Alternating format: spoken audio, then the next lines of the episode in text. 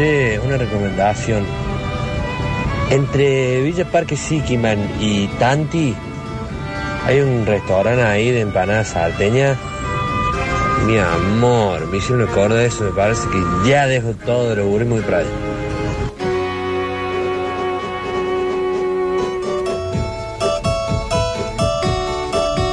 A mí me gusta la empana de ella. Cortina.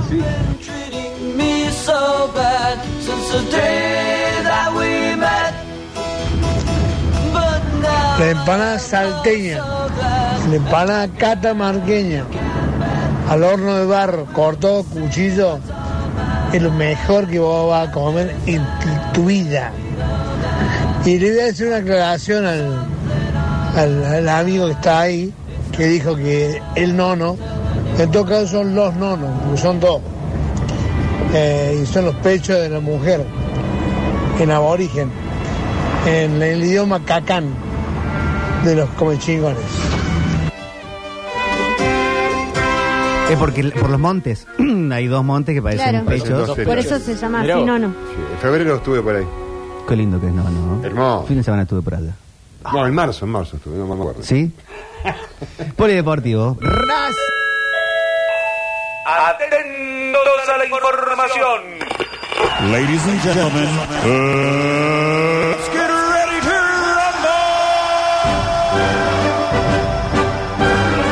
rumble. Octa Yangarili trae el informativo con pelotas.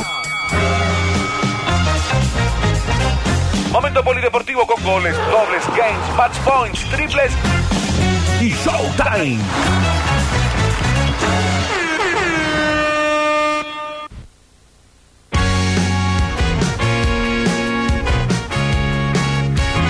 Polideportivo del 14 de abril después de lo que fue la hazaña, la hazaña. Ah, pensé, No plato. pensé que seguíamos hablando de comida todavía. No, no es verdad. Viene muy culinaria la cuestión, pero no. Estamos hablando de fútbol, hazaña Qué de. Racing. Eh, ganándole a un equipo de primera, a uno de los mal llamados grandes del fútbol metropolitano. Y lo cierto es que eh, parecía, ¿no? Nos daba la sensación de que era el partido para que Racing gane. Mm. Y la sensación después del partido creo que es la que todos teníamos, que Racing como equipo era más. Sí, se notó en la cancha en los 90 minutos. Eh, Hubo un momento después- que peloteó San Lorenzo, pero. Claro, nombre por nombre, obviamente, San Lorenzo eh, es un equipo de primera y marcaba esa jerarquía. Pero como equipo, como, como unión de grupo, plantel y, y futbolísticamente hablando en el desarrollo de los partidos, nos daba la sensación de que si Racing lo empujaba un poco, Sí. eh, se podía traer eh, de San Luis la clasificación y eso pasó. Así que quieren que nos metamos en eso Por favor. imaginariamente, va, imaginariamente no, yendo y viajando con el sonido de la radio porque estuvo allí en San Luis como corresponde. Pablo Olivares, Marce Cuestas, gran transmisión, aparte sonido. Yo eh, lo vi en mute con la radio de fondo Yo también. porque tenía la suerte de que me llegaban juntos eh, por estas cuestiones del internet. Así que vi por lo menos todo el segundo tiempo de esa manera y realmente se notaba esa diferencia de, de estar ahí, ¿no? De, de tener el micrófono de la radio ahí. Y se escuchaban los hinchas también, Todo, que todo, coparon el estadio. Eh, realmente estuvo muy bueno. El relato de Pablo Olivares, primero el gol, después los penales y el Cali, que es cada vez más ídolo del el Racing Cordobés.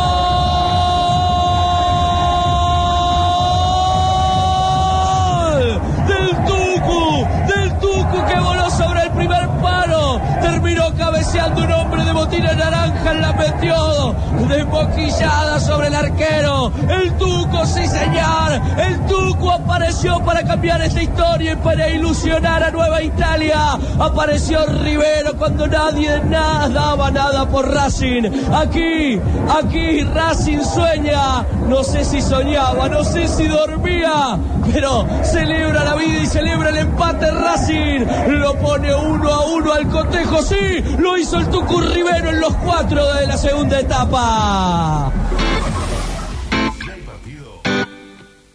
Bueno, ahí el empate de Racing en el cabezazo del tucumano Rivero.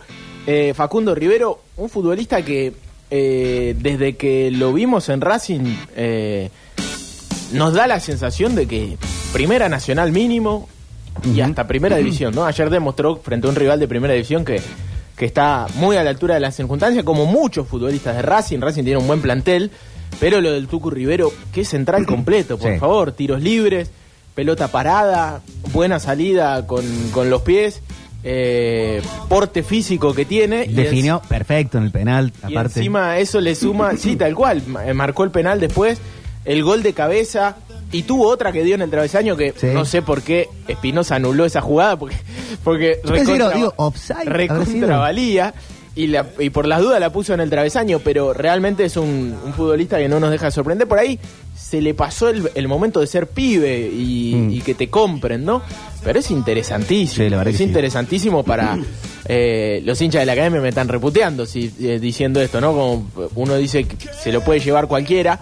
Lo cierto es que para Racing es un central eh, muy importante que por suerte lo tiene en este momento para el federal. El domingo juega, ya nos metemos en eso, pero quien fue ídolo ayer, anoche, y que nos pone aparte muy contentos porque cualquiera que haya visto la diaria de Racing en los últimos años sabe que es un, una persona que quiere mucho al club, Sí. es Calidad Rodríguez. Hincha total. Absolutamente identificado.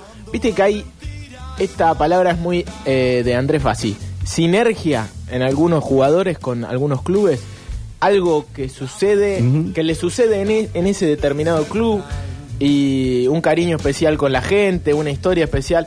Bueno, eso es Calidad Rodríguez con, con Racing. Ha tenido jornadas históricas, ascenso en Salta, muchos penales atajados y volvió a aparecer. Aparte tapó una, un Y en el bochón. partido también, Sí. si es abajo. Tapó un bochón en el segundo tiempo. Eh, pero bueno, en los penales siempre se hace grande el Cali y lo cierto es que otra vez escribe un capítulo más en su Y historia. casi se la ataja Ortigosa. Y casi se le ataja Sí. a Ortigosa, Porque que es tiro bien en casi todas, el todas. mejor pateador de penales de, de, de este Sí, país. quedó en cancha solo para patear el penal. Y sí, y sí. Y era, es muy difícil atajarle. Creo que erró uno solo. Una locura lo de Ortigosa. Y debe haber pateado arriba de, de- Claro. de 30, ¿no? Eh, bueno, nos metemos en eso. Final de, de la tanda de penales. Cálida Rodríguez, el héroe de la noche en San Luis. Y el relato de Pablo. Rodríguez atajara el tiro penal de Donati. Martegani para San Lorenzo Cali. Se mueve de un lado para otro. Parece el Dibu. Voy a comer, le dice a Martegani. Martegani, el Cali. El Cali. El Cali Rodríguez, viejo. El Cali sobre el caño izquierdo voló. Este es el que le dio el ascenso también desde los penales. El Cali la tapó sobre Martegani que la cruzó. Vamos muriendo ahora que patea, doctor. Qué bien calidad. En esta nota.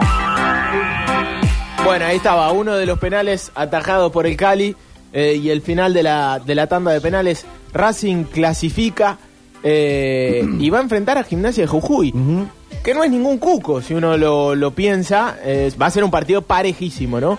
En 16 avos de final de Copa Argentina, más allá de que todavía no hay una fecha para ese partido eh, y el estimativo es complicado de, de hacer, teniendo en cuenta que todavía faltan muchos partidos de 32 avos por jugarse. Sí. Pero lo cierto es que ya, ya clasificó y ahora tiene que volver a pensar en el domingo un Racing que juega en Salta, en uno de los escenarios también históricos del fútbol del interior, una de las canchas más lindas que tiene el país por aquellos lados. Hablamos de el Ernesto Marte Arena.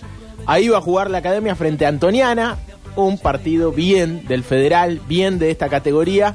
Tranquilamente se podrían cruzar en Primera Nacional, ¿no? Dos equipos históricos para el fútbol del interior del país. 16.30 el próximo domingo.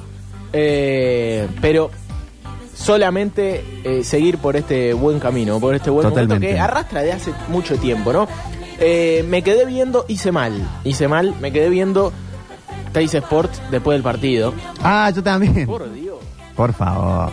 Las ganas que tenían de minimizar a este Racing en todos los sentidos, ¿no? Primero, en lo deportivo, Racing había sido el protagonista Mm. total del último torneo Federal A, el mejor equipo por escándalo, más allá de que ascendió Deportivo Madrid. Los que rescataron un poco el mensaje eran los propios jugadores de San Lorenzo, Ortigosa, Troglio, que hablaron maravillas del planteo de Racing, de cómo jugaron y todo eso. Los periodistas eran como, pero tú no puedes perder con esto. Claro, y aparte un desconocimiento de, de- de la historia, porque se han enfrentado más en primera división que, que, que, que- que otros a los que ha enfrentado San Lorenzo y no se puede creer. Sí, Eh, sí, alguno creo que recordó, no sé si fue Ariel Rodríguez, o alguien recordó el subcampeonato en el 80 con Basile, pero estaban todos muy en bola.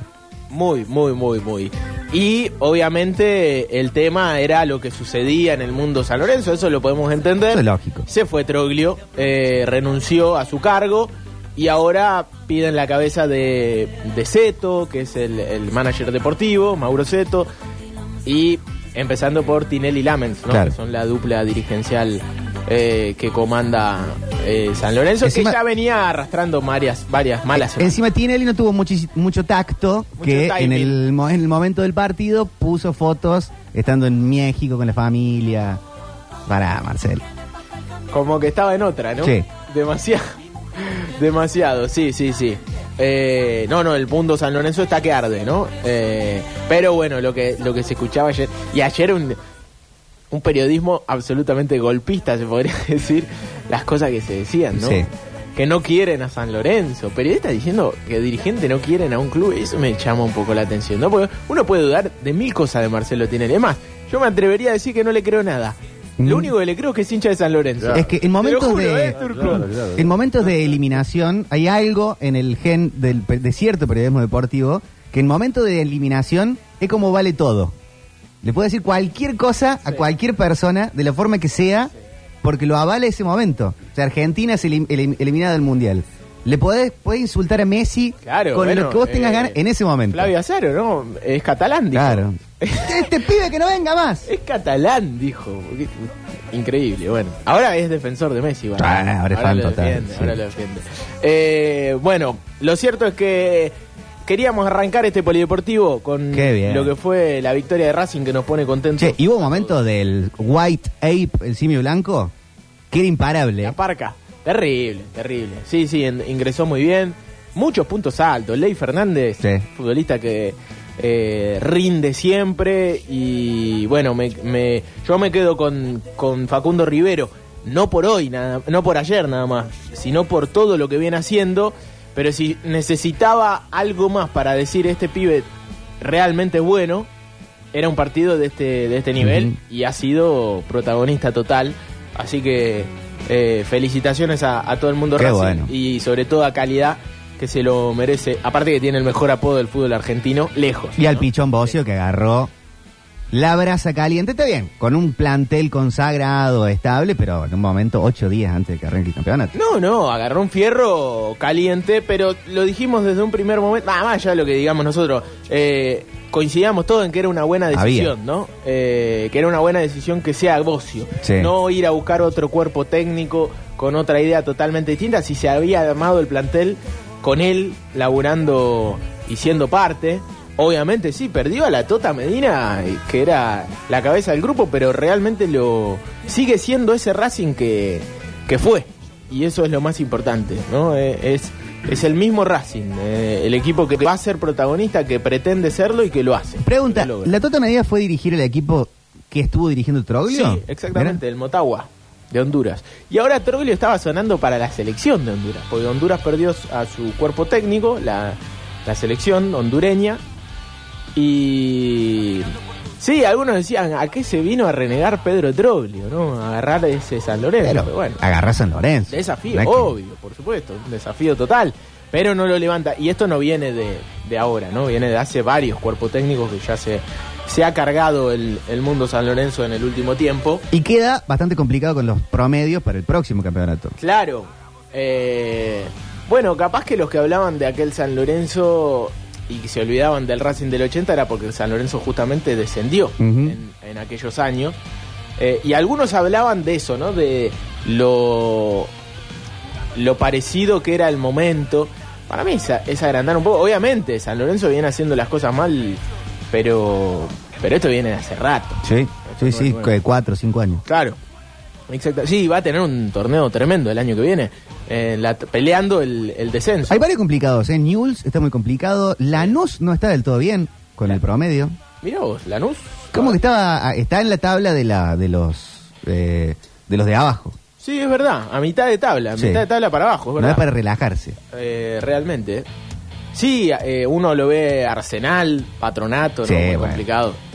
Eh, Eso ya ni los contás. Sí, sí, sí, totalmente, totalmente. Bueno, eh, Qué bueno. ahora sí, después de, de este capítulo racinguista académico que nos pone contentos a todos, hablar un poco de lo que fue la jornada ayer, porque además de la academia, para nosotros hubo jornada de Copa Libertadores.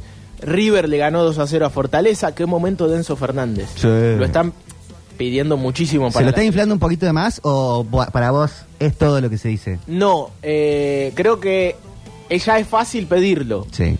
Ya se lo pide para la selección, hay para ir al gente, mundial hay gente ahora. que no vio eh, un partido completo de Enzo Fernández y lo está pidiendo. Sí. Entonces eso ya decir, eh, pero, pero realmente lo que, que tiene está en un nivel de selección, sí. Está teniendo un momento realmente muy bueno, un futbolista aparte que sin chapa, sin prensa, Nada. ¿no? Eh, rendimiento. A este sí que no lo pedía nadie antes que aparezca. Y yo creo que es difícil porque uno lo, lo ve a Ezequiel Palacios, ¿no? Con ese lugar en la selección más que él. O McAllister, Ujú. Alexis McAllister. Eh, va a pelear ese puesto del jugador 26. Sí, uno es Lo Chelso, No, claro, Lo Chelsea va al mundial titular. aparte. dos es Papu Gómez, capaz en ese puesto.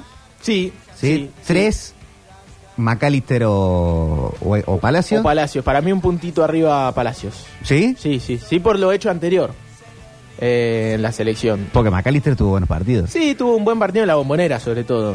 Eh, el partido frente a Venezuela, ¿no? Sí. Lo aprovechó.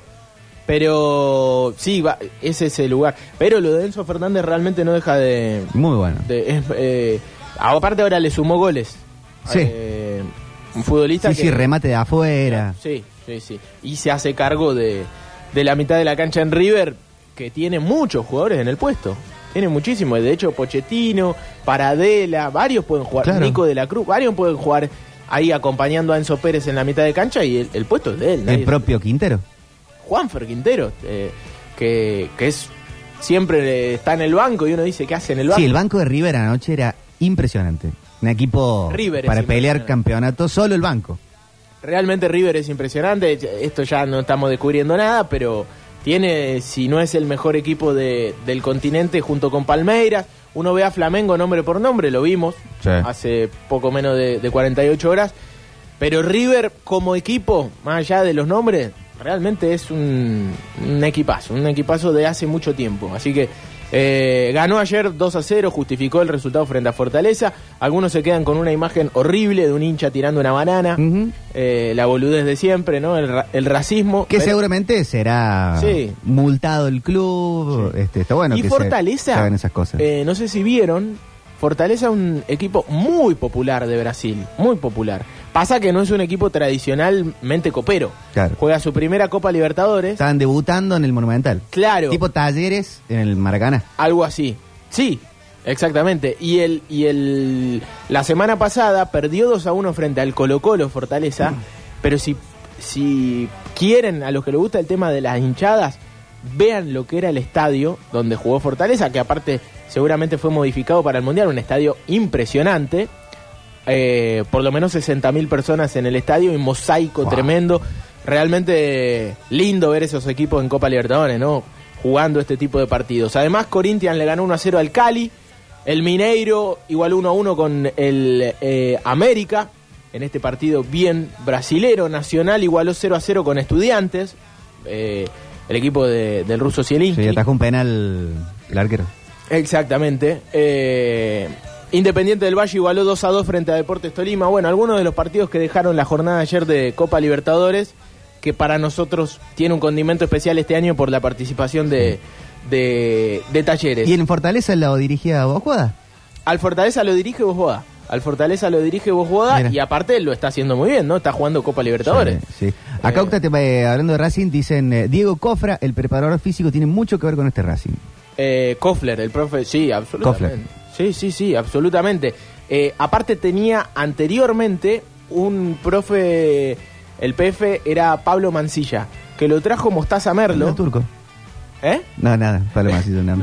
Lo trajo Mostaza Merlo eh, de Racing de Avellaneda y, y era un tipo que para la exigencia de la Tota Medina, que quería un equipo muy físico, lo, lo llevaba muy bien. Bueno, se fue Mancilla ahora y vino Kofler y realmente le hizo triple turno en la, en la pretemporada. Qué dulce, ¿no? La llegada de Kofler. De Kofler. ¿Qué lo parió? Gustavo, Daniela, Gracias, ¿qué Gracias por esto. Eh, quiero ver cómo salió el femenino de, de la T, que estaba jugando hace un ratito nada más. Creo que sigue jugando, acaba de arrancar el segundo tiempo y acaba de marcar talleres. Eh, También están goleando las chicas de talleres. Sí, ¿no? están muy bien. Eh, 2 a 0 frente a Midland en este momento.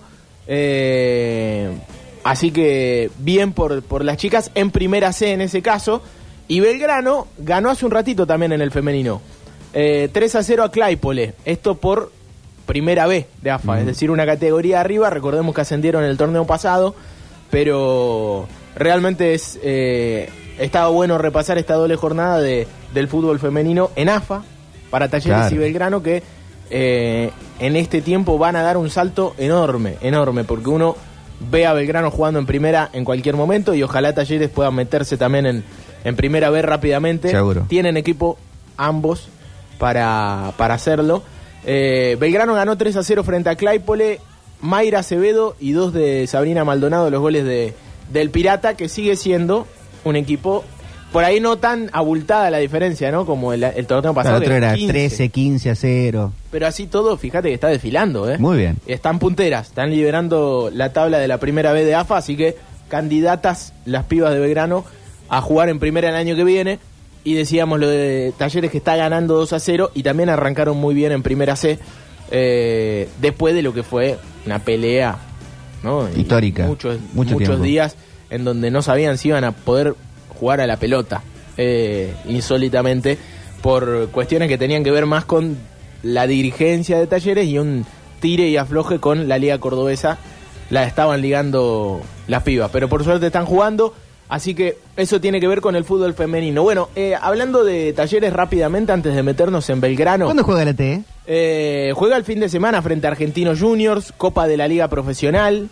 Eh, Talleres va a estar jugando el domingo 16.30, eh, mismo horario que Racing. En el Diego. En el Diego Armando Maradona. El primer Diego Armando Maradona, ¿no? Porque ahora el estadio del Nápoles se, llama- ya se dejó de llamar San Paolo para llamarse Diego Armando. Eh, en la cancha de Argentinos, allí en la Paternal, escenario histórico para, para el fútbol argentino. Bueno, frente a, al bicho, lindo partido, porque aparte Argentinos Juniors, más allá de que perdió frente a River, es un buen equipo. Mm, Sí, claro. Es un muy buen equipo y lo viene demostrando hace un tiempo con eh, Milito en el banco, que arrancó medio flojo, pero después lo fue acomodando, ¿no? De acuerdo a su idea. Eh, así que va a ser un, un lindo partido. Veremos qué hace Caixinha, ¿no? Si mete mucha variante, teniendo en cuenta que el miércoles que viene, eh, miércoles, ¿no? Ya, ahora ya empecé a dudar, porque acaba de jugar un martes. Y esta eh, se- la semana próxima es descanso de la Copa. Exactamente, exactamente. Tiene descanso, bien lo marcás. Va a jugar recién el 26. El 26, ¿qué cae 26? Miércoles. Miércoles 26. O martes, martes. ¿Martes? Martes 26. Martes 26. eh, pero terrible partido en Córdoba, ¿no? Frente al- la jugué ciego. Sí. pero eh, martes 26, 21 a 30. Así que eh, yo creo que está en condiciones de, de no meter tanto cambio entonces, ¿no? Ahí no Cuidar un poco. No, obvio que cuidar, teniendo en cuenta que el objetivo este semestre va a ser la Copa Libertadores, pero... Pero tampoco es cuestión de salir último del torneo. Claro, y, y aparte lo que pasó con Defensa y Justicia, Sí. no quiere decir que te vas a comer cinco todas las fechas si, si vos jugás con este equipo. Pero toca Argentino, River. Claro, River en Córdoba. ¿Qué haces? Ponés... mm, No, tenés que poner ¿no? un, mix de titulares. No. No te puedes comer tantos goles en, en tantos partidos. No, todo bien con No, el no, proceso. no, bueno, y no, todo. bueno, tampoco eh, anímicamente. Pero ¿cuántos fueron? ¿Nueve, nueve ocho goles en, en diez días? Ah, no, Talleres. no los conté. Cinco con Defensa y Justicia, tres, ocho goles. Claro, bueno, los tres de, de Flamengo me parece que no es tan grave como los cinco de defensa. Está bien. Sí, sí, sí, sí, le queremos buscar la vuelta. Eh, sí, fíjate que hay, hay los momentos de los equipos y lo importante que es el desarrollo más allá de los resultados. Porque cuando Talleres perdía por la mínima con Ángel Guillermo Hoyo y era el arranque del torneo, el momento era escandaloso desde el desarrollo. Uno no le veía una idea. No. Y, y fíjate que ahora pierde 5 a 1 frente a Defensa y Justicia y pierde 3 a 1 en el Maracaná frente a Flamengo. Y uno hace un pálpito con, o, le pregunta al hincha y el hincha dice, yo por lo menos veo una idea de Sí. juego, eh, me gustó esto, me, eh, hay punto alto Villagra en la mitad de cancha, hay que recuperar a Baloye, lo veo bien a Girotti con Santos. O sea, hay una diferencia. Y los resultados no es que mejoraron sustancialmente Bueno, pues se le ganó a los chilenos. ese partido importante y, y también la victoria frente a Godoy Cruz, pero bueno, Claro. totalmente, totalmente. Se vio un cambio ya desde Gandolfi y ahora Caixinha me parece que ya empieza a demostrar esto, ¿no? Que es un técnico que, que prepara los partidos de alguna manera, salió mal frente a Defensa y Justicia, veremos cómo prepara este partido frente a Argentinos Juniors. Eh, lindo partido. Dicho sea de paso, eh, frente a River, parece que va a haber público visitante y va a tener a disposición el público millonario toda la tribuna Artime. Mira, Así que 10, 15 mil personas. Creo que 11.500 entran en cada popular. Es muchísimo. Es muchísimo. Es mucho. De hecho, deben ser las tribunas populares más grandes de, del fútbol argentino, eso seguro. Eh, las del Kempes. En- entra mucha gente. O sea, hay estadios que est- estarían al 80% solamente con una popular llena. Eh, así que sí, sí, va a tener mucha gente y River la va a meter, ¿no? Sabe que, De una. Que, que te lo vende. Y ¿no? es partido también para el famoso neutral también. Segu- no, bueno, pero partido para ir a la cancha. eh, lo bueno es que esto va a ser visitante, ¿no? Eh, O sea, oficialmente Ah, eh, hoy se va a presentar el operativo de seguridad del partido, ¿no? Como, como público visitante y no como neutral esto de eh, que tenés que... Van a poder ir los hinchas de River vestidos de River cantando las canciones de River. Y está bueno también, ¿no? Que empiece a volver el, el público visitante, obviamente con los operativos de seguridad correspondientes. En Rosario no porque se porten mal. En Rosario, no, eh, tampoco que acá no- somos carmelitas. No somos los jesuitas. No, no, no. Eso yo, yo, yo no me como ese verso político de que en Córdoba sí, en otros lugares no, porque acá han pasado cosas gravísimas en el último tiempo y en un clásico. No le pongo camisetas, eso sí, a la violencia. Pasó en la tribuna de, Claro. de Belgrano, podría Con haber pasado Balbo. en la de Talleres. Absolutamente, eso sí que no. Pero que no vengan con el versito de que se juega con visitante y no pasa nada. Acá, acá en Córdoba no pasa. Por favor. Bueno, eh, Belgrano, hablando del Pirata. ¿Cuándo juega Belgrano? Repetirá el 11 para jugar frente a Deportivo Riestra en lo que es jornada de Primera Nacional. Belgrano va el sábado 20:35 Hermoso. Ahí sí en Alberti. en Alberdi. Y una fiesta, ¿eh?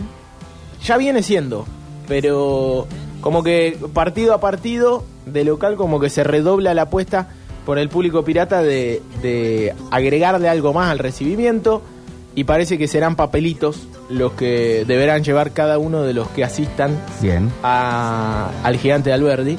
Así que lindo partido para, para ver, para y seguramente que la cadena del gol también se haga presente allí en lo que va a ser un partido importante para Belgrano, teniendo en cuenta que San Martín ganó, que está ahí. eh, de cualquier manera no es tan grave, ¿no? Perdiendo sigue siendo puntero. Sí. Esto habla bien, ¿no? Acá Sí. varios mensajes dicen, se suspendió lo de los papelitos por la policía. No me varios. digas. Cinco o seis mensajes están llegando, sí. Ah, bueno, no lo sabía. Dice, se habían juntado más de 4.000 kilos. Eh, sí, sí, muchos mensajes están, están diciendo eso. Qué bajón, ¿no? Eh, por la policía. ¿Qué? ¿En las bolsas de, de papelito deben meter cosas? Ya el papelito, pa- el papelito para- No, no, no. Dirá la policía eso, ¿no? Que, que en algún momento las banderas grandes, ahí se metían ciertas sustancias y por eso no te dejaban entrar con banderas grandes. La policía de Córdoba desaprobó el ingreso de papeles al estadio Julio César Villagra, por lo que el esfuerzo de cada uno de nosotros fue lamentablemente en vanos. En vano, reprimir el ingreso de papel para la fiesta en ex en Twitter. Eh, sí. No, no está la, no, no está la razón. Pero bueno, cuestión Debe- de seguridad. Y debe ser algo de- así, sí, es muy difícil. Bueno, eh, no, no habrá papelito. Igualmente Claro, va a ser una fiesta, ¿no? Sí, Sin papelito. claro. Sin papelito, calculo. ¿No, Alexi? Sí. ¿Qué se ríe, Alexi? eh, Pasa que Se Alexi mofa. es hincha de la T. Ah, hincha de la T. Hincha de la T. ¿Estás bien contento con Caixinha? Sí, Bueno, dice que sí. ¿Con Hoyos? No. no tanto. Bueno, eh, ahora sí. Instituto, dicho sea de paso, libre. Libre. Eh, está hablando mucho Bobaglio. Lucas Bobaglio. Sí. Interesante. Eh, yo tengo plan escuchar el, el podcast de La Voz. Ah, eh, sí, Instituto. el... Claro. Escucharlo a Bobaglio ahí porque me parece que va a ser bastante interesante eh, escuchar al técnico en esta fecha libre, ¿no? Eh, Que para Instituto, como decíamos en la semana, es importante para recuperar a Cuchi y a Molina. dos ¿Quién lo hace, jugadores Laurino? Está, está el cholito Hernán Laurino. Eh, así que un saludo también para él, Sí. que siempre escucha y, y está atento. Bueno, eh, además de eso, ahora sí, en Belgrano 11, decíamos que lo va a repetir para el partido frente a Riestra el próximo sábado, en Alberdi. Eh, mismo 11 que le ganó a Güemes. Nosotros decíamos, frente a Güemes el 11 se ha parecido al- a los 11 de Alberdi que venía rotando, viste, un poco entre lo que pone en Alberdi y lo que pone de visitante. Bueno, me parece que eh, tiene la oportunidad de, en estos partidos, mostrar una versión mejor desde lo futbolístico. Belgrano, desde los resultados, gana, que es lo importante. Lozada, Barinaga, Rébola, Novaretti, Ochoa, Zapelli, Longo y Minio, sus bieles, Vegetti, Comba. El 11 que pone mismo, que viene de ganarle a Güemes en Santiago del Estero. Eh, ¿Y Riestra cómo viene? y Riestra, ya te digo. ya Está ahí mitad de tabla. Eh, no, no, está eh, bastante alto. De hecho, ¿te acordás que en la semana hablábamos de los goles en contra? Y a mí me había llamado mucho la atención que a Riestra le han convertido dos goles en todo el torneo. Y esto habla de un equipo que se defiende bien. Claro. Sí, es simple. Sí, sí, sí. sí. Eh, Ha jugado nueve partidos porque viene de fecha libre. Tiene cuatro victorias. Tiene cinco empates. No perdió. Es decir, está invicto junto con Instituto y Chaco Forever. Son los tres invictos de esta primera nacional. Eh, tiene siete goles a favor. No es un equipo que convierte muy poco. ¿no? Menos de un gol por partido. Pero le han convertido solamente dos goles. Va a meter el bondi. Claro. Va a meter el bondi, Riestra. El equipo de Stinfale, ¿no? Es cierto, es verdad. Eh, en algún momento, amigo de, de, de nuestro queridísimo Diego Y Armando. que en el momento manejaba mucho. Claro, sí, sí, sí. Seguirá manejando mucho. Sí. Eh, lo cierto es que ese es el partido que tiene como plan la cadena del gol eh, en, este, en este fin de semana. Me parece que todo pasará por lo que suceda con Talleres el domingo, con Racing el domingo y también con Belgrano el sábado. Hay plan de radio, Instituto descansará, pero habrá mucho fútbol en la cadena del gol. Ahora sí, para cerrar, le quiero pedir rápidamente a Juan Paredes. Vamos a escuchar, porque ayer, eh, no sé si se enteraron, murió un futbolista de esos que eh, dejó una marca en un mundial. Y ya que estamos en el año del mundial y los mundiales eh, tienen algo especial, eh, murió Freddy Rincón, Sí. que quien fuera eh, quien hizo quizá uno de los goles más importantes de la historia de Colombia en mundiales. Mundial 90, todos lo acordamos por la, por la canción, por el Cani, por Diego, por aquel partido frente a Brasil y por aquella final tremenda y dolorosa frente a Alemania. Lo cierto es que en ese mundial Colombia tenía un equipazo que contaba con Valderrama como su gran figura, el pibe, Freddy Rincón que la rompía Alexis, buscalo. Y eh, estaba el Palomo Zuriaga también en ese mundial, si no me equivoco.